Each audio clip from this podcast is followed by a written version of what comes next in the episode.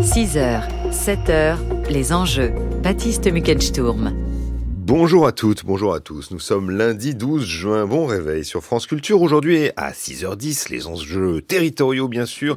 On va s'intéresser au Sénat au moment où le processus de désignation des grands électeurs, des sénateurs, a commencé. Et puis à 6h40, dans les enjeux internationaux au Mali, les militaires ont été les premiers à voter hier pour se prononcer pour ou contre la réforme constitutionnelle. On en parle tout à l'heure.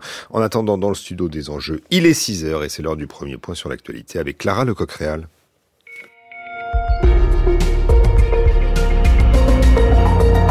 Bonjour Clara. Bonjour Baptiste, bonjour à tous. Et on commence Clara par une nouvelle motion de censure mise au vote à l'Assemblée. Oui, dans l'hémicycle à partir de 16h aujourd'hui, cette motion est déposée par l'Alliance de gauche, la NUPES. Il s'agit de la 17e en un an contre le gouvernement d'Elisabeth Borne.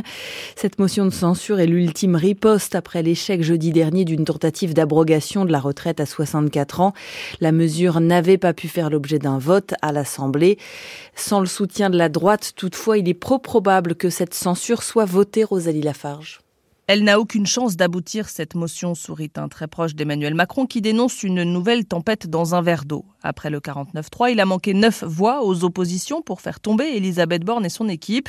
Et si cette fois la bataille s'annonce moins serrée, c'est principalement pour deux raisons. D'abord, parce qu'au mois de mars, le groupe Lyot était à la manœuvre, pas l'alliance de gauche. Et pour certains députés, s'associer à une démarche de Lyot, c'est envisageable. À la France insoumise, beaucoup moins.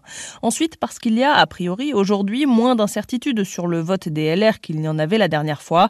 Le meneur de la fronde à droite, Aurélien Pradier, s'il reste opposé au texte et très critique vis-à-vis de l'attitude des macronistes, estime que le moment n'est pas le bon. Résultat, les cadres LR imaginent chez eux à peine deux, voire trois députés prêts à dire oui au renversement du gouvernement. À gauche, on en est conscient, on mesure les faibles chances de succès. On sait aussi que les macronistes se frotteront les mains de voir numériquement moins de volontaires pour les faire tomber. Mais on n'a pas le choix, insiste un élu socialiste. En tant que parlementaire, c'est notre seul outil pour réagir, pour marquer notre désaccord.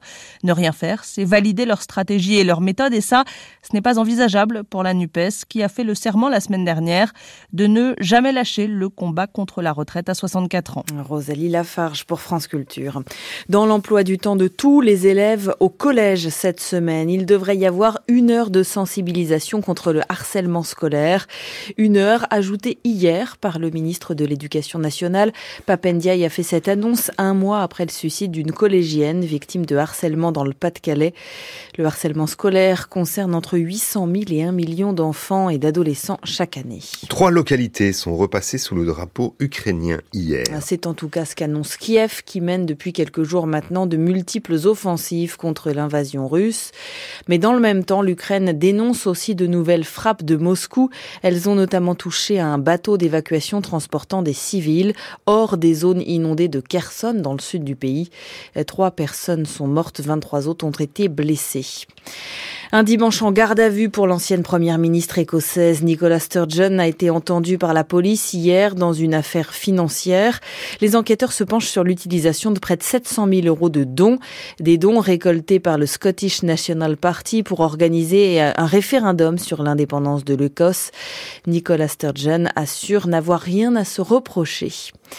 Euh, Donald Trump s'exprimera après avoir été entendu par la justice américaine.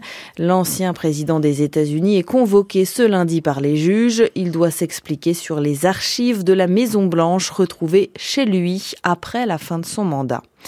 Et puis les premiers mots des quatre enfants retrouvés après avoir passé 40 jours dans la jungle en Colombie. J'ai faim et puis maman est morte. On entend ces mots sur la vidéo de leur sauvetage inespéré, une vidéo diffusée cette nuit sur la télévision publique colombienne. Les enfants ont été retrouvés ce week-end et ils se reposent toujours dans un hôpital militaire à Bogota. Nous revenons maintenant en France pour la météo. Après les forts orages de cette nuit, quelques inondations à Toulouse et en région parisienne, le temps s'annonce encore chaud et lumineux ce matin avant des orages encore des Pyrénées jusqu'à la Normandie en passant par euh, l'île de France et les Alpes. Euh, comptez ce matin 17 à 24 degrés du nord au sud. Il est 6h04, on débute sur France Culture. Les enjeux avec vous, Baptiste Muckensturm. Merci Clara Lecoq-Réal. Et vous, on vous retrouve tout à l'heure à 6h30. France Culture. L'esprit d'ouverture. Une histoire automobile sur les chapeaux de roue. Xavier Mauduit. De la Nationale 7, mythique route des vacances, aux 24 heures du Mans, course centenaire, l'histoire de la voiture s'écrit à toute berzingue. Histoire des techniques, mais aussi histoire économique, culturelle, sociale. Ce sont les premières automobiles, avec des débuts électriques, et c'est la Ford T qui met les ouvriers à la chaîne. Le cours de l'histoire, du lundi au vendredi à 9h sur France Culture, franceculture.fr et l'appli Radio France. Dans les années 50-60, des hommes se travestissent en secret dans une villa près de New York, la Casa Susana. Aujourd'hui devenues femmes, Diane et Kate nous racontent cette histoire presque effacée, mais essentielle, à une époque où la transidentité commençait à s'inventer. Casa Susana, un film documentaire de Sébastien Lischwitz, disponible dès maintenant sur arte.tv et diffusé mercredi 14 juin à 20h55 sur Arte. Un partenariat France Culture à retrouver dans l'émission Sans oser le demander avec le réalisateur ce mercredi à 15h. 6h, 7h, les enjeux. Baptiste Muckensturm. Bienvenue dans l'émission qui, chaque matin, vous fait le récit des enjeux dans les territoires en France et à l'étranger. Nous sommes ensemble jusqu'à 7 heures. Les enjeux, c'est une émission qui est préparée tous les jours par Marguerite Caton, Lucas Lazo et Tatiana Krotov à la réalisation Media Portis-Guérin et à la technique ce matin, Étienne Rouche à 6h40, les enjeux internationaux. Au Mali, le référendum sur la réforme de la Constitution a commencé hier avec le vote des militaires. Les 20 millions de civils voteront dimanche prochain. Si le oui l'emporte, la loi fondamentale donnera donc euh, davantage de pouvoir au président autoproclamé, le colonel, le colonel Goïta, issu du putsch de 2020. Un scénario très plausible selon une rare enquête d'opinion indiquant que 9 Maliens sur 10 se disent satisfaits du pouvoir. Alors, quelle constitution pour le Mali? Eh bien, c'est notre sujet tout à l'heure. Mais auparavant, cap sur le Sénat. En septembre, la Chambre haute du Parlement verra la moitié de ses 348 sièges renouvelés à la suite d'un scrutin assez complexe, dont la première étape a lieu a eu lieu d'ailleurs vendredi. 162 000 grands électeurs ont été désignés pour la plupart au sein des conseils municipaux et ils éliront les 170 nouveaux sénateurs de la rentrée prochaine. Analyse territoriale de la Chambre des territoires, eh bien, c'est juste après Gérard Manset.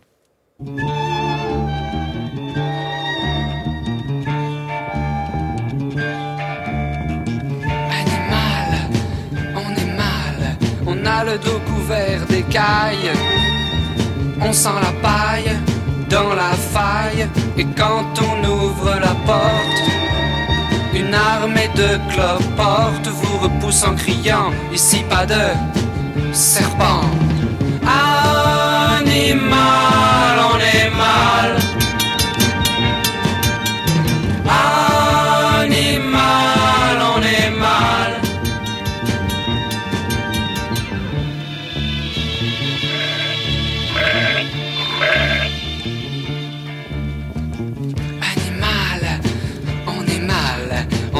cornes placées sur le devant du nez. On s'abaisse, on s'affaisse, on a la queue qui frise, on a la peau épaisse, on a la peau grise. Et quand on veut sortir avec une demoiselle, on l'invite à dîner quand elle vous voit, que dit-elle? Il ne vous manque qu'une bosse, va des rétro-rhinocéros. Animal.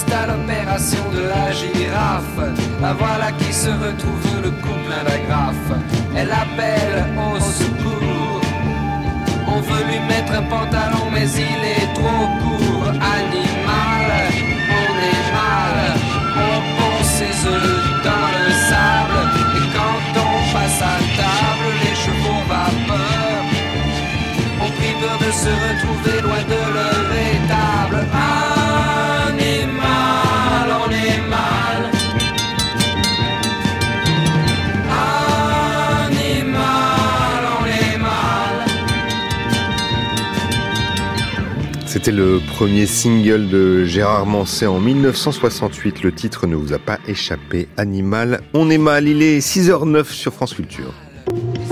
France Culture, les enjeux Baptiste. C'est une élection dont on parle peu, mais qui arrive à grands pas, les sénatoriales qui se tiendront au mois de septembre. Et un cap a été d'ailleurs franchi vendredi, il y a trois jours. Le collège électoral, qui aura la charge d'élire les 170 nouveaux sénateurs, c'est-à-dire la moitié de la Chambre haute, a été désigné en très grande majorité. Ces électeurs sont issus des conseils municipaux de l'ensemble du territoire. De leur composition, donc, jaillira la couleur politique du palais du Alors pour en parler, nous sommes en ligne ce matin avec Aurélia Troupel. Bonjour. Bonjour. Vous êtes maîtresse de conférences en sciences politiques à l'université de Montpellier. Aurélia Troupel, euh, l'élection des sénateurs est d'une remarquable complexité. Euh, est-ce que vous pouvez d'ailleurs nous l'expliquer dans un premier temps et, nous expliquer aussi euh, à quoi sert cet édifice complexe? D'accord. Euh, alors les élections sénatoriales, en fait, effectivement, se, se caractérisent par euh, plusieurs spécificités. Euh, la première est celle du coup dont vous avez parlé, c'est celle qui concerne son mode d'élection et c'est notamment donc premier fait, c'est une élection au suffrage indirect. Donc mhm. comme vous l'avez rappelé, donc, ce sont donc les grands électeurs qui vont euh, qui vont élire les, les, les sénateurs. La deuxième particularité euh, de cette élection, c'est que ces sénateurs ensuite sont élus selon un double mode de scrutin. C'est-à-dire que certains sont élus au scrutin majoritaire et d'autres à la représentation proportionnelle. Et ce qui va euh, en fait déterminer le mode de scrutin selon lequel ils sont euh, élus, ça va être la taille au sens démographique du département dans lequel ils seront élus. Mmh. Euh, troisième, enfin peut-être. Euh, allez-y, allez-y, je vous en prie. Oui, pardon. Troisième euh, élément, c'est ou caractéristique un peu de ces élections, c'est que là le vote est obligatoire. Si les si les grands électeurs ne participent pas à l'élection sans motif légitime, ils ont une ils sont censés payer une amende. De 100 euros, c'est ça? C'est ça, 100 euros.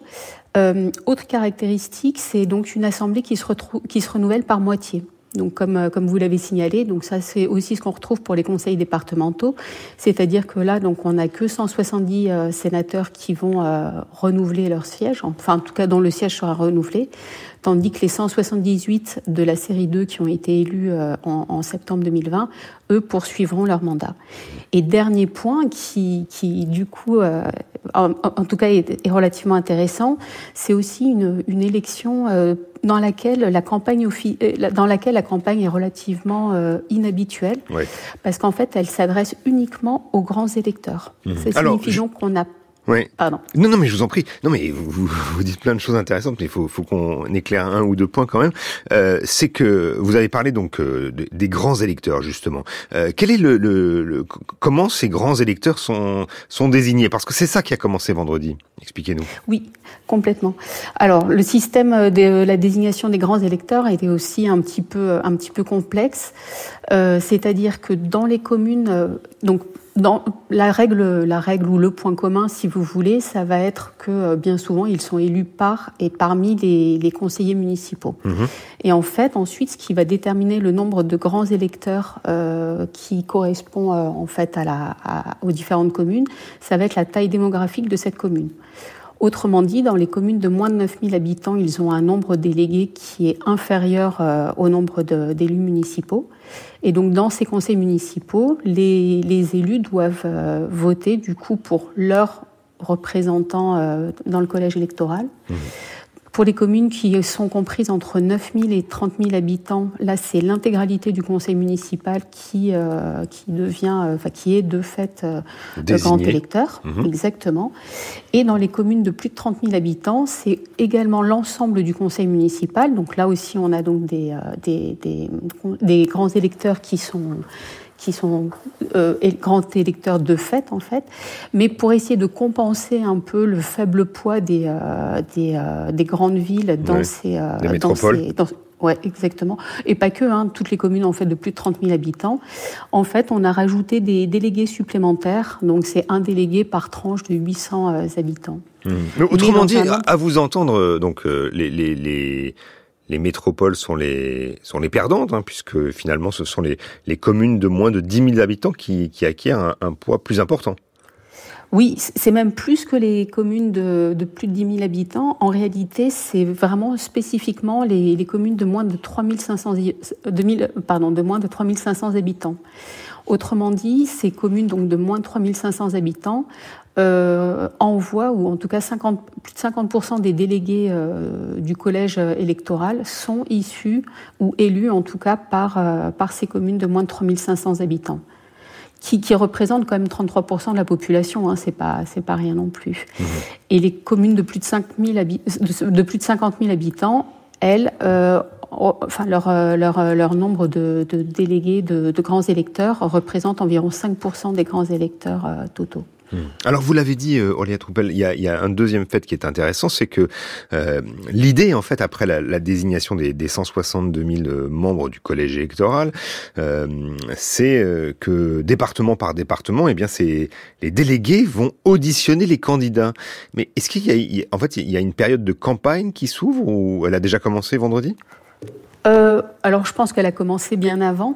Mmh. Alors là, c'est ce que je vous disais. Euh, non, c'est ce que je voulais vous dire. En tout cas, c'est que on n'a absolument pas accès, hein, quand on est extérieur, même quand on est chercheur, euh, au déroulé de la campagne. Donc, en fait, on n'a pas d'affichage public. On ne sait pas non plus qui sont les candidats.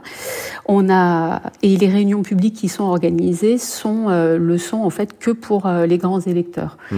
Donc, c'est plutôt c'est plutôt restreint. Ceci étant dit, on sait quand même qui peut se présenter. Oui, on sait qui peut se présenter. On a, et d'ailleurs, dans la presse locale, euh, on trouve, c'est relativement inhabituel, un petit peu des noms qui sont, qui sont avancés, mais pour l'instant, on n'a pas plus d'infos. Mais par contre, ce, ce sont quand même des élus, hein, la majeure partie du temps. Ce, ce, ce sont des. Oui, oui, des... complètement. C'est exactement. Ce sont, enfin, les sénateurs restent des élus locaux et particulièrement des élus municipaux, malgré euh, l'entrée en, en, vigueur de la loi limitant le, le cumul des mandats. Euh, ils sont plus de, c'est ce que j'avais calculé, ils sont plus de 62% là actuellement à avoir encore au moins un mandat local. Et donc c'est ce qui fait que euh, finalement les sénateurs, déjà tout au long de leur mandat, euh, adressent régulièrement des rapports d'activité à l'ensemble des élus municipaux de leur, euh, de leur département. Ils se rencontrent et ils rencontrent très régulièrement les, élus municipaux. Donc si vous voulez, c'est une campagne presque au long cours qui se base beaucoup sur l'interconnaissance, la connaissance. Et c'est ce qui fait qu'en fait, du coup, la plupart des, des sénateurs ou même des candidats ont une connaissance assez, assez précise, assez fine euh, finalement des, des résultats à venir de, de l'élection. Mmh. Et c'est ce qui va permettre euh, de faire en fait des espèces de calculs ou de stratégies pour euh, arriver à imaginer le nombre de sièges euh, remportés par chaque, par chaque liste quand les sénateurs sont élus à la proportionnelle ou chaque siège quand les sénateurs sont élus au scrutin majoritaire. Mais vous le dites vous-même, hein, il y a une sorte de, de contradiction puisqu'on a d'un côté euh, une campagne qui est, enfin des, des, délégués en tout cas ou des sénateurs, des élus qui connaissent très finement le terrain. Euh, c'est ce que c'est ce qu'on comprend à vous entendre. Et puis de l'autre côté, une campagne qui est à voix basse, voire opaque. Oui, oui, complètement. Mais encore une fois, hein, c'est opaque que pour, euh, enfin, que pour euh, les, les, la, la, population en général, parce que les élus, euh, les élus municipaux, en tout oui. cas, tous ceux qui comportent, qui composent effectivement le collège électoral, ne sont pas ne sont pas conviés. C'est même quasiment interdit. Hein. Enfin, c'est pour ça d'ailleurs qu'il n'y a pas eu encore de recherche sur sur le sujet. Vous voulez dire que les chercheurs n'ont pas accès finalement au, à la mécanique, au secret des campagnes? Oui, c'est ça. Mmh. Est-ce que on, ce qu'on comprend quand même, c'est que la discipline partisane joue euh, très sérieusement, euh, vu le nombre de maires élus sans, sans étiquette, par exemple. Euh... Ou non, plutôt vu, vu, vu, vu l'inverse. Pardonnez-moi. Oui, c'est exactement ce que j'allais vous dire. non, pas de souci. Euh, c'est souvent des gens du même parti euh, qui, qui sont élus. Oui, alors après, encore une fois, hein, quand on regarde les, la composition des, des, euh, des, grands électeurs, on se rend compte effectivement qu'ils sont beaucoup dans, des, euh, dans les toutes petites communes. Et dans ces toutes petites communes, en fait, les maires, ou en tout cas les têtes de liste, sont le plus souvent partis soit sans étiquette, soit sous des, des étiquettes assez génériques, type euh, divers ou divers droite ou divers gauche. Mmh. Et en fait, alors déjà, d'une part, ça ne veut pas dire que ces maires-là sont euh, apolitiques ou euh, ne sont pas reliés à des à des structures partisanes. Ça veut juste dire qu'au moment des élections municipales, ils ont fait le choix pour leur, euh, pour leur commune, en fait, d'apparaître euh, sans étiquette ou, sans endosser le, le, label partisan.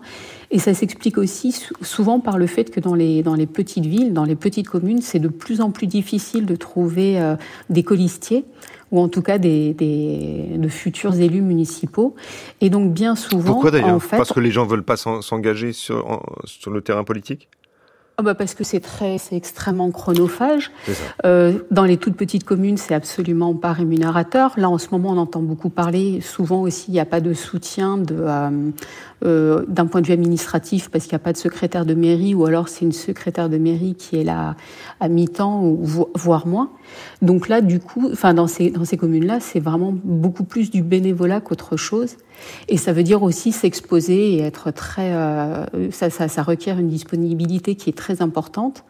Et en plus, euh, maintenant, avec le développement de l'intercommunalité, les, petits, les maires des petites ou les élus des petites communes, en fait, ont peu de poids dans ces structures euh, intercommunales. Donc, ça fait quand même beaucoup de points, euh, de points négatifs. Et bien souvent, hein, même pour trouver euh, le maire, c'est un peu euh, qui, qui, décide de s'y coller. Ou hmm. il y a quand même un peu cet, cet aspect-là qui, est, qui n'est pas négligeable. Mmh. Aurélie Troupel, si, si, on regarde la composition actuelle du Sénat, elle est largement dominée par la droite et le centre, mais la prochaine vague qui arrivera en, en septembre peut peut-être transformer quelque peu cette composition. Ce sont les, les municipales de 2020, le résultat des municipales de 2020 qui va déterminer la couleur des, des, nouveaux sénateurs, selon vous? Euh, oui et non. En fait, euh, presque structurellement, le, le, Sénat en fait euh, est presque, alors c'est pas, pas vraiment construit, mais en tout cas, d'un point de vue structurel, tout est fait pour que les élus euh, de droite ou centre droit soient davantage représentés euh, au Sénat. Donc ça s'explique d'abord par le, par le mode de scrutin. On sait que le scrutin majoritaire est quand même généralement beaucoup plus favorable à la droite ou au centre droit euh, qu'à la gauche. On a aussi donc ce poids des, des, toutes petites communes, et on a aussi finalement le fait que le, le renouvellement se fasse par moitié, ça contribue justement à avoir un peu un effet de lissage qui fait que ça, ça, ça, déconnecte un peu les élections euh, sénatoriales, en tout cas de, des résultats des, des, élections précédentes. Par exemple, ça, les écologistes, pardonnez-moi de vous interrompre, mais les écologistes qui avaient emporté euh, euh, pas mal de, de, de, grandes villes, donc pas mal de métropoles, seront finalement pas, pas, compte tenu du fait que les métropoles sont pas très bien représentées au, au Sénat, on, on, on, ne verra pas cette, cette vague, peut-être petite vague ou moyenne vague, euh, se traduire euh, au Sénat. Oui, c'est possible en tout cas. Ou alors peut-être ça pourrait euh, apparaître essentiellement que dans des euh, départements qui ont beaucoup de métropoles ou beaucoup de grandes villes, euh, par opposition aux départements qui sont euh, un tout petit peu plus ruraux. Euh, là, du coup, je, je, regardais aussi, par exemple, pour l'instant, on n'a qu'un seul sénateur RN qui siège, qui siège actuellement et qui a été élu en, en 2020. Oui, qui, et qui est d'ailleurs pas... affilié désormais au, au parti d'Éric Zemmour. Je crois qu'il n'est plus affilié. Euh... Oui, c'est ça. Mais qui, qui apparaît d'ailleurs au Sénat comme étant un. C'est dans le groupe de la réunion administrative des, des sénateurs ne figurant euh, dans aucun parti politique, dans aucun groupe politique. Mmh. Donc on voit en bien. En l'occurrence, a... Stéphane Ravier hein, de, de, Marseille. Exactement. Mmh. Justement, comment expliquer la difficulté des, des, des partis contestateurs à, à, à, à entrer au, au Sénat, euh, le Rassemblement national que vous citiez, ou encore même euh, la France insoumise? Bah parce que déjà structurellement, encore une fois, au niveau municipal, ces, euh, ces partis contestataires sont, sont peu représentés dans les conseils municipaux. Les conseils municipaux, euh, je le rappelle, en tout cas, sont élus selon un, un, ce qu'on appelle un scrutin mixte, c'est-à-dire que la liste qui remporte les élections municipales obtient d'entrée, enfin de droit en fait, déjà la moitié des sièges, plus euh, on va rajouter le nombre de sièges en fonction de son score.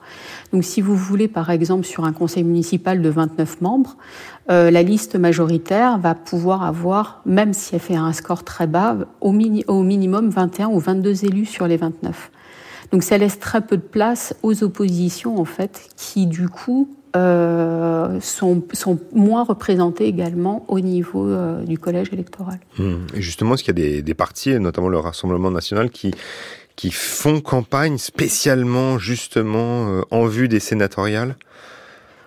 Non, mais Non, enfin, je, encore une fois, on ne le voit pas.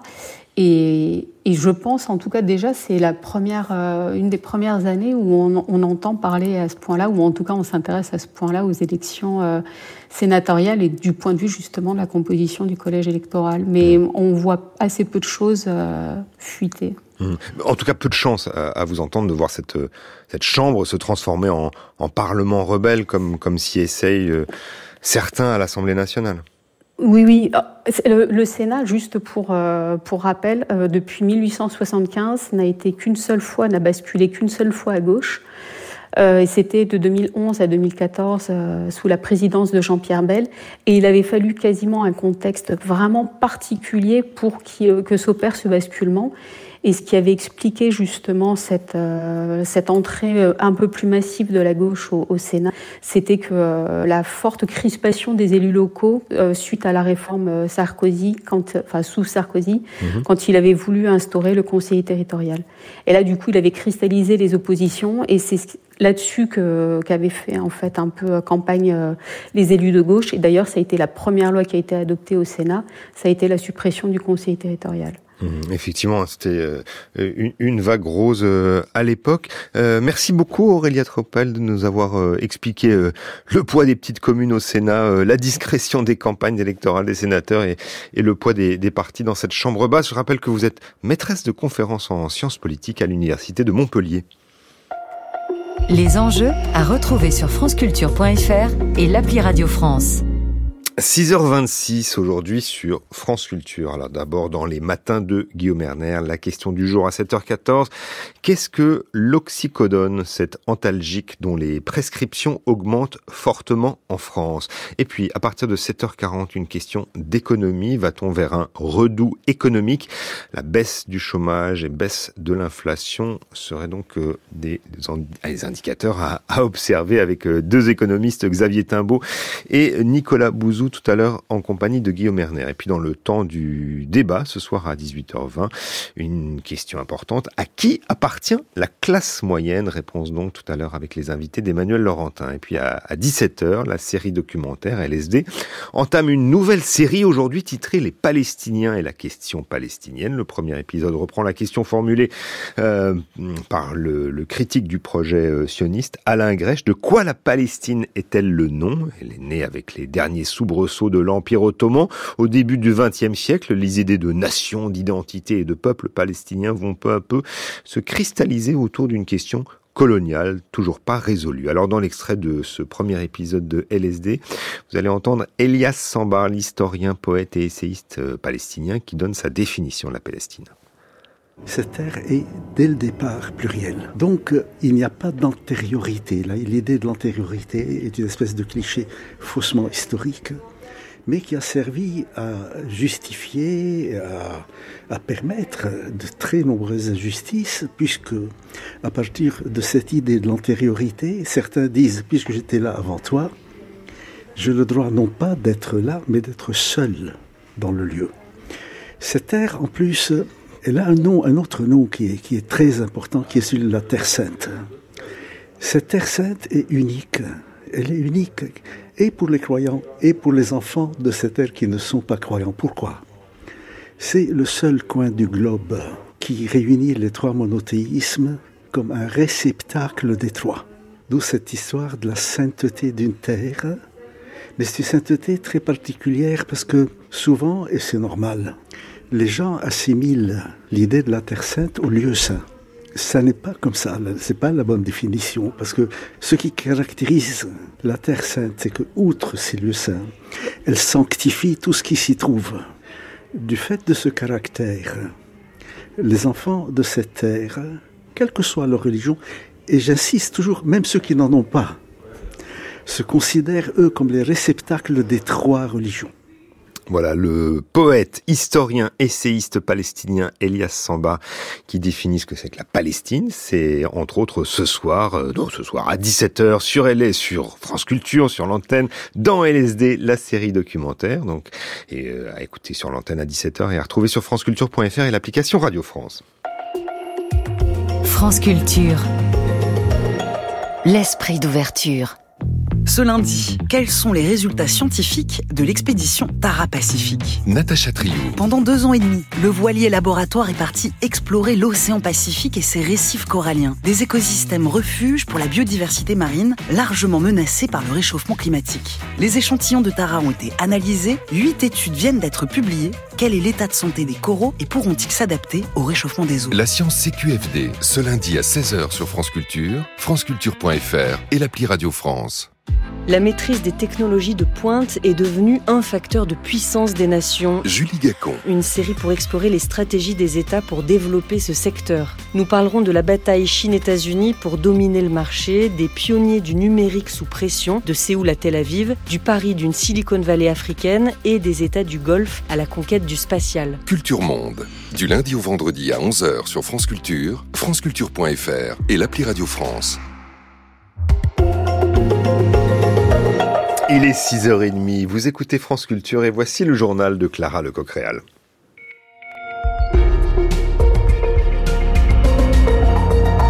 Bonjour Clara. Bonjour Baptiste, bonjour à tous. Une heure de sensibilisation au harcèlement dans tous les collèges de France. Les enseignants doivent organiser cela dès cette semaine sur demande du ministère de l'Éducation. Le syndicat la FSU est plus que sceptique, vous l'entendrez. Dans ce journal aussi, la difficile alliance militaire franco-allemande sur un char du futur.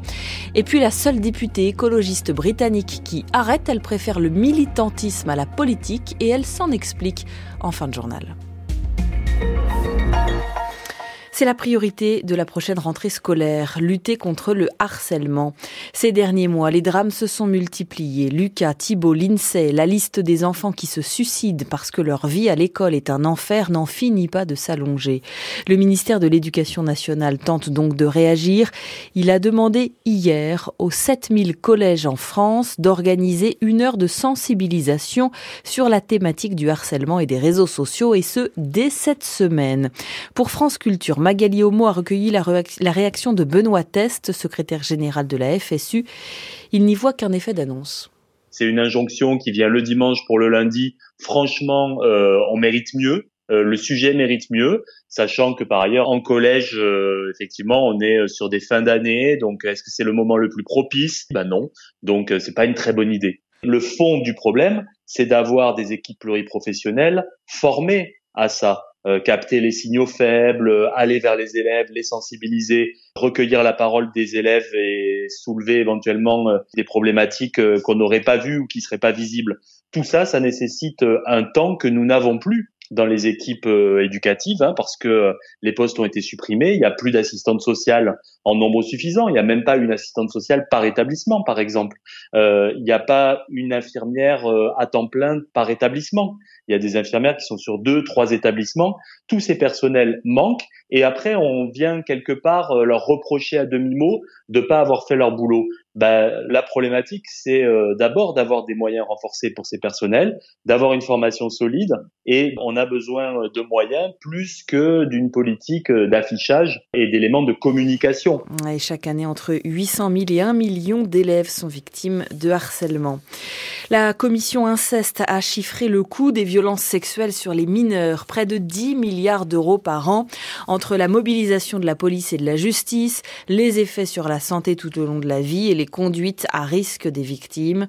Pour estimer ce montant, près de 10 milliards d'euros par an, la CIVIS, la commission inceste, s'est appuyée sur le cabinet Psytel spécialisé dans les études de coûts en santé publique et en prévention. Le gouvernement va affronter sa 17e motion de censure depuis le début du second quinquennat Macron. Le texte a été déposé la semaine dernière par l'Alliance de gauche, la NUPES, en réaction à un nouvel échec sur la réforme des retraites. Le Rassemblement national a annoncé qu'il votera cette motion à partir de 16 heures tout à l'heure, mais pas les centristes du groupe Lyot et les députés les républicains. La censure devrait donc a priori être rejetée. 6h33 sur France Culture. Le ministre des Armées, Sébastien Lecornu, sera à Berlin aujourd'hui. Oui, pour y rencontrer son homologue allemand et notamment pour remettre sur les rails le projet de char du futur, projet franco-allemand. Ce programme, depuis le début de la guerre en Ukraine, a toutefois pris du plomb dans l'aile, Eric Biegala. Ce char de combat du futur, le MGCS, pour en anglais Main Ground Combat System, doit remplacer normalement les Leclerc français et les Léopard 2 allemands. Il devait être opérationnel pour 2035. Mais depuis quelques semaines, certains industriels allemands, partenaires du projet, ont averti, au vu des commandes actuelles de chars démultipliées, puisque tout le monde en Europe orientale veut s'équiper de chars de combat lourds à court terme pour faire face à la Russie, le MGCS ne pourra être livré au mieux qu'en 2040, voire 2045.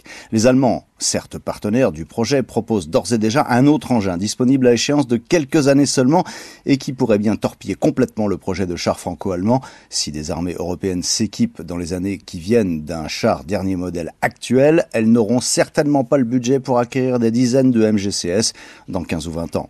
C'est d'ailleurs le cas de la France qui ne fabrique plus le Leclerc et devra s'armer d'un autre char lourd d'ici 10 ans. Certains industriels ont proposé une solution hybride, un char équipé d'une tourelle et d'un armement français construit par Nexter, monté sur un châssis de Léopard 2 allemand. Ce serait encore un char franco-allemand, mais plus totalement le char du futur imaginé. Des retards militaires en Europe, quand en Ukraine, trois villages de la région de Donetsk, ont jusqu'ici occupés par les Russes, sont repassés sous le contrôle ukrainien. En tout cas, c'est ce qu'a annoncé Kiev hier soir. Il s'agit des premiers gains territoriaux annoncés par l'Ukraine, qui mène depuis quelques jours maintenant des actions de contre-offensive. Nous serons dans le sud du pays, dans la région de Zaporizhia. Ce sera dans le prochain journal sur France Culture à 7 heures. D'ici là, c'est en Grande-Bretagne que nous nous arrêtons où la première et seule députée du parti écologiste, Caroline Lucas, ne se représentera pas aux élections générales l'année prochaine.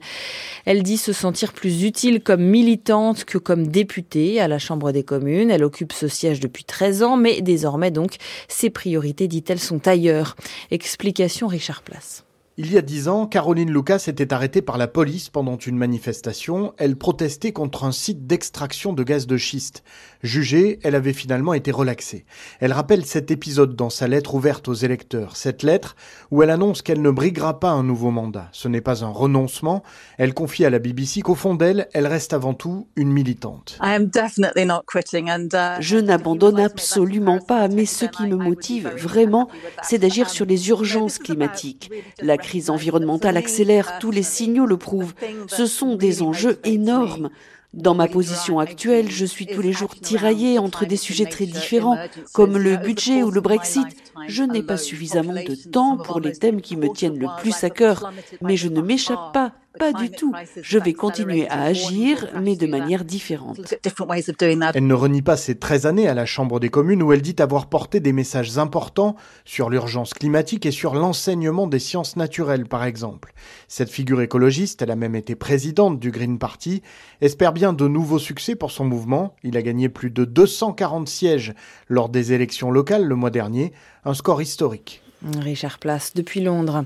Et l'on termine par une histoire qui finit bien. C'était vendredi en Colombie. Quatre enfants âgés de 11 mois à 13 ans ont été retrouvés vivants 40 jours après le crash d'un petit avion dans lequel ils se, trouvaient avec leur mère. Elle a été retrouvée morte, tout comme les deux pilotes. Et les quatre enfants ont donc survécu seuls dans la jungle amazonienne. Ils sont autochtones. Cette nuit, de premières images de leur sauvetage ont été diffusées. Nicolas Ordonez Gomez est l'un des membres de la garde autochtone. Il a été le premier à les retrouver, il témoigne. Dès les premiers moments de la rencontre, la fille aînée, avec la petite dans les bras, a couru vers moi. Je l'ai prise dans mes bras et elle m'a dit J'ai faim. J'ai demandé où était le garçon. Elle m'a dit qu'il était à côté. Il était allongé. Après un premier câlin et lui avoir donné un peu de nourriture, il s'est levé et il m'a dit Ma maman est morte. On a enchaîné tout de suite avec des mots plus doux que nous étions des amis et que leur grand-mère, leur père, leur oncle, tous les cherchaient. Et sur France Culture, Laura Delieu, dans la revue de presse internationale, il reviendra plus longuement à 7h35 dans une heure. La météo du jour en France, après les orages de cette nuit, il y en aura encore cet après-midi, des Pyrénées jusqu'à la Normandie en passant par l'île de France. Avant cela, ce matin, du soleil encore pour tous. 17 degrés à Rennes, 20 degrés à Paris et La Rochelle, 22 à Lyon, 24 à Marseille. 6h38, Baptiste, c'est à vous. Merci Clara, on vous retrouve à 8h et le prochain rendez-vous avec la rédaction de France Culture, c'est à 7h dans un peu plus de 20 minutes. 6h, 7h, les enjeux. Baptiste Mückensturm. Au Mali, le référendum sur la réforme de la Constitution a commencé hier avec le vote des militaires. Les 20 millions de civils voteront dimanche prochain et si le oui l'emporte, la loi fondamentale malienne donnera davantage de pouvoir au président autoproclamé, le colonel Goïta, issu du putsch de 2020. Un scénario très plausible selon une rare enquête d'opinion indiquant que 9 Maliens sur 10 se disent satisfaits du pouvoir. Alors quelle constitution pour le Mali? C'est notre sujet dans les enjeux internationaux juste après un petit passage par le Brésil.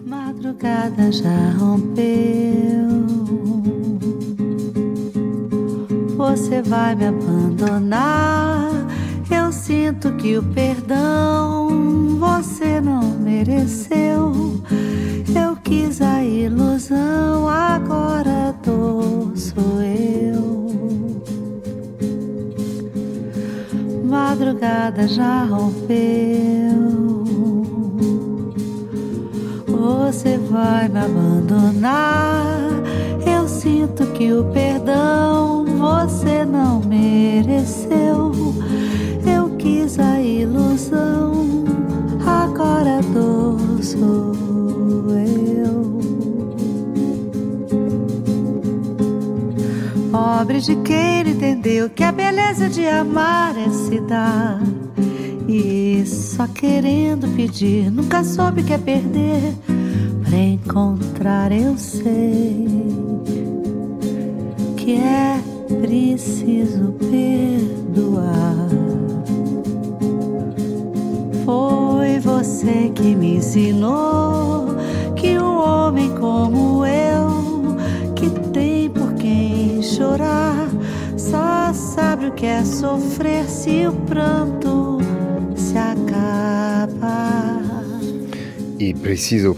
il faut pardonner, c'est Bebel Gilberto, extrait de son nouvel album.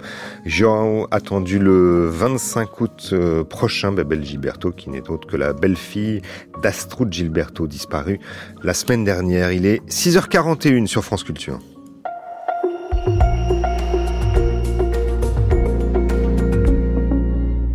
Et c'est l'heure des enjeux internationaux. Hier, au Mali, ce sont les forces de sécurité qui ont voté en premier pour approuver ou pas le projet de nouvelle constitution. Le reste de la population, soit 20 millions de Maliens, se prononcera dimanche prochain pour ce premier scrutin depuis 2020 et le putsch de l'été qui projeta au pouvoir le chef de la junte et depuis président dit de transition, le colonel Assimi Goïta. Ce référendum réclamé par la CDAO, la communauté des États d'Afrique de l'Ouest, plusieurs fois repoussé, est théoriquement la première étape pour aboutir à des élections en février 2024 en vue d'un hypothétique retour des civils aux affaires. La tenue de ce scrutin s'annonce néanmoins comme un défi tellement l'insécurité règne sur une grande partie du territoire. Un casque bleu a été tué et quatre autres gravement blessés vendredi au cours d'une attaque près de Tombouctou dans le nord du pays en proie à la propagation djihadiste et puis sur le plan politique aussi. Plusieurs questions se posent sur l'espace réservé à l'opposition. Alors pour bien comprendre le contexte de ce référendum, nous sommes en ligne ce matin avec Ibrahima Poudiougou. Bonjour. Bonjour. Vous êtes doctorant en anthropologie à l'université de Turin et également euh, enseignant au centre d'études africaines à l'université de Leiden aux Pays-Bas.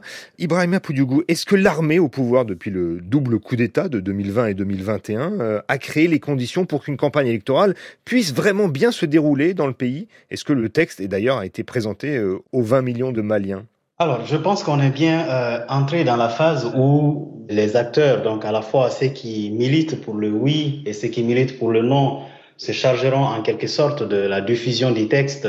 Donc, cela d'un côté, de l'autre côté, euh, la diffusion de, de l'avant-projet de la Constitution il y a plusieurs mois de cela et euh, la diffusion aussi de, donc, du projet qui sera soumis aux Maliens le 18 juin dans les, au niveau de, de des médias publics, mais aussi des médias privés, semble quand même annoncer qu'il y a un, un, travail qui se fait en termes de diffusion du contenu et surtout euh, des points qui sont considérés comme des points clés de la de ce nouveau projet auprès de, de la population. Mmh. Maintenant, il y a aussi un, un effort, euh, un autre effort qui a été fait en termes de traduction de cette proposition en, diverses langues, euh, faut-il encore que ces langues-là soient maîtrisées par ces populations auxquelles le texte est, destiné. Mmh. Avec cette question euh, majeure qui est approuvez-vous euh, le projet de la Constitution et les électeurs sont à voter, à répondre avec des bulletins blancs ou rouges pour dire oui ou non à cette question. Mais comment l'armée justement a supervisé l'organisation de ce scrutin,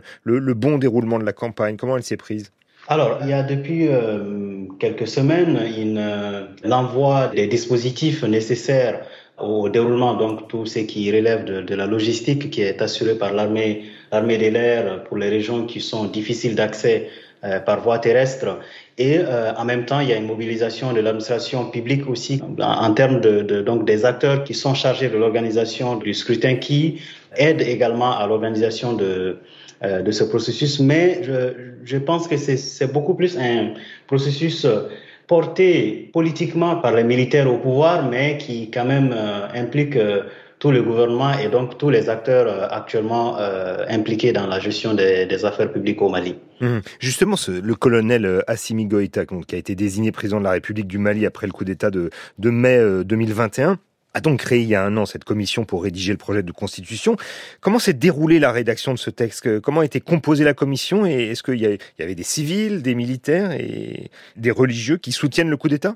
Alors, pour ce qui est du texte lui-même, il a été élaboré en deux étapes. Une première étape a réuni un certain nombre d'acteurs comprenant d'anciens hauts dignitaires de l'État, d'un côté, des magistrats de l'autre, des acteurs de la société civile d'une certaine façon aussi, et aussi euh, des personnes qui viennent du monde universitaire. Et dans ce cas-là aussi, je pense que ce qui a été euh, peut-être une certaine innovation dans ce sens-là, ce n'était pas seulement les juristes qui sont entrés en conclave pour penser le texte, mais c'était plutôt un ensemble d'acteurs qui euh, sont aussi acteurs de la situation et du contexte donc politique sécuritaire dans lequel le Mali se trouve, qui se sont réunis pour faire une première ébauche euh, qui a été soumise au, président de la République. Et à partir de cette première ébauche, une deuxième euh, équipe a été constituée qui a donc été chargée de la finalisation du texte et qui a statuer sur un certain nombre d'éléments, redéfinir certains concepts pour aboutir au texte qui sera soumis donc euh, le 18 juin prochain au vote des Maliens. Mais est-ce que vous diriez, vous, euh, Ibrahima Poudiougou, que le projet a été dicté par l'armée euh, à des juristes finalement complaisants? Non, je ne dirais pas ça. Je serais plutôt dans une position ou dans une vue qui regarde un peu les textes comme le reflet du contexte dans lequel le Mali se trouve. Donc contexte historique particulier, contexte politique et aussi euh, contexte sécuritaire euh, qui implique également tout un ensemble d'éléments. Donc à la fois des éléments qui concernent un certain sentiment général euh, de patriotisme, euh, de nationalisme d'un côté, et de l'autre côté aussi une certaine préoccupation des Maliens en termes de sécurité et euh, de protection. Donc, je dirais plutôt que ce sont ces éléments-là qui ont en partie été au cœur du dialogue. Mmh. Mais vous diriez que ce texte constitutionnel, euh, il est très clair sur le cadre de l'intervention de l'armée dans la vie politique du pays et sur les, les conditions pour le, le retour aux civils euh, au pouvoir, des civils au pouvoir?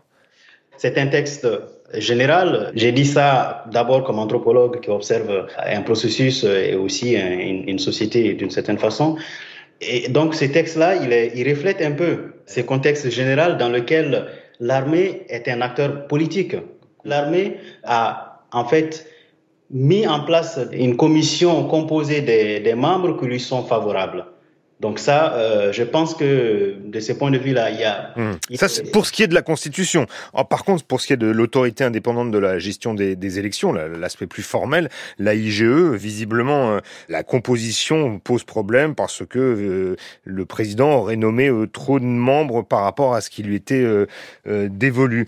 Ibrahima Poudiougou, est-ce qu'il faut aussi quand même préciser que le projet de réforme de la Constitution répond aux accords d'Alger 2015 entre les, les rebelles Touaregs, les groupe salafiste et euh, l'État malien, des accords qui préconisaient une meilleure répartition des prérogatives entre le pouvoir central à Bamako et les régions du pays. Est-ce que ce texte de constitution euh, malienne prend la direction d'une plus grande décentralisation, d'une régionalisation du Mali? Alors oui, en partie parce que le texte met en avant le désir de déconcentration donc, et de décentralisation, mais fait de façon euh, claire et expresse en fait, évacue toute idée de, de régionalisation avancée ou qui pourrait être interprétée comme une forme de, de délitement de l'État, puisque l'un des enjeux aussi de cette campagne est aussi de l'adhésion, à mon avis, de, des populations dans le processus. Donc, le fait de voter avec euh, en faveur pourrait être euh, compliqué si le texte euh, mettait en avant un certain nombre de choses que les Maliens considèrent comme intouchables, notamment la question de l'intégrité territoriale ou tout autre mécanisme qui pourrait mettre en cause l'unité de l'État et sa forme républicaine et laïque.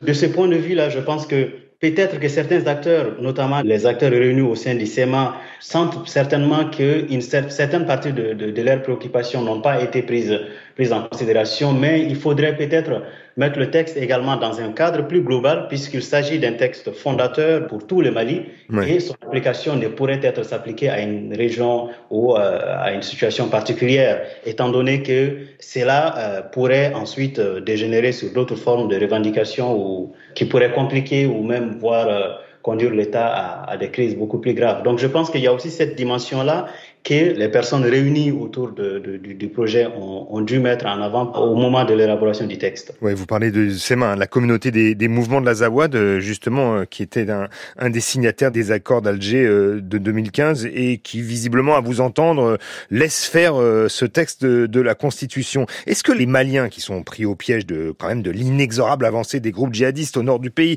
et à l'est, hein, notamment dans les régions marginalisées par Bamako, on peut penser par exemple à, à la frontière euh, à l'est du pays, euh, du côté du Niger. Est-ce que ces Maliens, euh, sont, ces villes sont impliquées dans le processus constitutionnel? Visiblement, il semble que les conditions sont en train d'être mises ensemble pour que tous les Maliens puissent prendre part, donc y compris ceux qui se trouvent dans ces, dans ces zones difficiles d'accès. Maintenant, comme on le disait au départ, tout se joue au niveau logistique, mais aussi au niveau des négociations politiques qui sont certainement en cours parce qu'il y a quelques semaines de cela, les ministres de la Réconciliation nationale, euh, le colonel Ouagé était à Kidal pour rencontrer les acteurs du, du SEMA pour essayer certainement pour des dialogues, mais aussi euh, pour les convaincre du bien fondé de la, la Constitution? Potentiellement. Donc, euh, donc ça, ça, ça, ça c'est d'un côté. De l'autre côté, maintenant, ça c'est au niveau des acteurs qui sont des signataires. De l'autre côté, il y a les groupes euh, djihadistes qui, de toute façon, rejettent toute forme de, de, de présence de l'État. Donc ça, c'est tout un autre enjeu. Donc les régions qui sont sous contrôle de ces groupes-là seront certainement difficiles d'accès. Mmh. Et, et, dans ce cas-là, il y a des partis qui pourraient ne pas euh, participer d'une certaine façon, oui. Mmh. Si on revient à Bamako, plus au sud, où, l'opposition tente de se faire entendre, portée notamment par euh, Issa Kaounjim et son mouvement Appel du 20 février, elle est très critiquée, euh, cette constitution, euh, et, notamment à l'encontre des colonels au pouvoir euh, au Mali. Il revendique une intention de s'opposer à la tenue du référendum sur, la constitution, donc euh, dimanche prochain. Comment elle s'organise, cette opposition? Est-ce qu'elle a le soutien de la population d'ailleurs? L'opposition à ces projets a beaucoup de difficultés parce que certaines de ces difficultés sont des difficultés héritées du régime IBK ou même euh, des 30 dernières années de gouvernement démocratique du Mali auquel nombre de Maliens reprochent quand même d'avoir créé les conditions de la crise euh, multidimensionnelle que les populations vivent aujourd'hui. Donc, de ce point de vue-là, la, mobilisation de l'opposition, elle est, à mon avis, elle doit être d'abord perçue et analysée comme une mobilisation euh, citadine. Donc, c'est plutôt au niveau des, des, villes et particulièrement de Bamako. Ça, d'un côté. De l'autre côté, le mouvement en lui-même n'a pas nécessairement les ressources nécessaires pour parcourir le pays, donc aller vers les régions pour convaincre les gens de ne pas euh, adhérer au projet. Ils ont la possibilité de faire recours au réseau donc aux réseaux sociaux et à tous les autres moyens de communication qu'ils pourraient utiliser, sauf que certaines figures, notamment celle de Kaujim, qui est quand même euh, plus ou moins le fondateur de ce, de ce mouvement-là, est assez problématique puisque lui-même a été l'un des, l'un des... Un des proches, effectivement. Exactement, très proche. De... Un des proches du président de transition le, le, connaît. Il avait aussi chanté ses éloges qui mettaient en avant l'indispensabilité de, son, euh, de sa figure et de la nécessité qu'il se présente aux élections. Donc il y a tout un ensemble de situations d'ambivalence dans lesquelles aujourd'hui, à mon avis, une partie importante des Maliens tiennent à distance un certain nombre de ces acteurs qu'ils considèrent ou responsables de de la situation parce qu'ils ont participé au régime IBK ou au régime précédent, mmh. ou bien parce qu'ils se sont plusieurs fois contredits eux-mêmes. Hum. Et c'est vrai que cette question de la Constitution, elle traîne depuis 1992 euh, au Mali, puisque euh, notamment c'était le, président Amadou Toumani euh, Touré qui en avait émis le, premier l'hypothèse. Il y a des autres voix discordantes au Mali qui s'élèvent contre ce projet constitutionnel. Ce sont celles de certains religieux qui s'opposent à l'inscription du principe de laïcité dans le texte. Or, pourtant, depuis l'indépendance, cette laïcité, elle, elle, est inscrite dans la Constitution. Donc, de quelle laïcité on parle dans ce pays qui est quand même à 90% musulman la laïcité dont il est question et dont les Maliens ont l'expérience, c'est celle d'un État qui traite de façon égalitaire, en si, on peut dire comme ça, tous les citoyens. Donc, qu'on soit musulman, chrétien ou, ou adepte des, religions traditionnelles, que tout Malien soit euh, traité de la même façon devant la loi et bénéficie des mêmes, euh, des mêmes services de l'État. Donc ça, en quelque sorte, cela d'un côté. De l'autre côté, euh, le débat soulevé autour de la question de, la laïcité, à mon avis, participe d'un autre, en fait, d'une lutte, si on, peut dire comme ça, d'un ensemble de personnes qui sont issues d'une autre formation, puisque si vous regardez le système éducatif malien, vous y trouverez une école francisante, donc euh, qui est l'école publique portée par l'État, et de l'autre côté, vous avez une, euh, une, une, école qui enseigne en arabe mmh. et qui enseigne toutes les matières enseignées à, à l'école publique, mais cette fois-ci en arabe, mmh. avec une composante euh, religieuse. Et donc, les personnes qui sont issues de cette formation arabisante, dont certains ont fréquenté des universités au Caire, ou bien en Arabie Saoudite, ou encore ailleurs dans le monde, et qui ont les mêmes compétences. Par exemple, quelqu'un qui a fait une, un parcours de philosophie, docteur en philosophie à l'université du Caire, et un autre qui fait un parcours de philosophie à Paris, les deux n'ont pas nécessairement les mêmes, euh, les mêmes possibilités. Et donc, à mon avis, cette mobilisation, elle met la laïcité comme quelque chose qui porterait atteinte à la pratique de la religion au Mali, je pense que ce n'est pas, en pratique, ce n'est pas le cas, puisque l'administration n'a aucune euh, préférence ou euh, n'interdit de façon absolue ou de façon expresse aucune forme d'expression religieuse. Par contre, ça permet à ces acteurs-là donc de, en fait, de revendiquer une certaine position dans l'État, donc de négocier l'État, de se faire une place dans le nouveau, en quelque sorte, entre guillemets, dans le nouveau Mali qui est en train de se dessiner. Et l'idée, c'est que euh, c'est un moment d'effervescence dans lequel chacun essaye de, de, trouver sa place. Donc, je pense que Hmm. Et, là, ce serait effectivement le, le, cas de ces voix discordantes qui s'élèvent contre euh, le projet constitutionnel et qui ne veulent pas que la laïcité soit au sein de, de ce texte. Merci beaucoup, euh, Ibrahima Poudiougou, d'avoir euh, répondu à nos questions ce matin dans les enjeux internationaux. Je rappelle que vous êtes doctorant en anthropologie à l'Université de Turin et que vous êtes aussi enseignant au Centre d'études africaines à l'Université de Leiden aux Pays-Bas.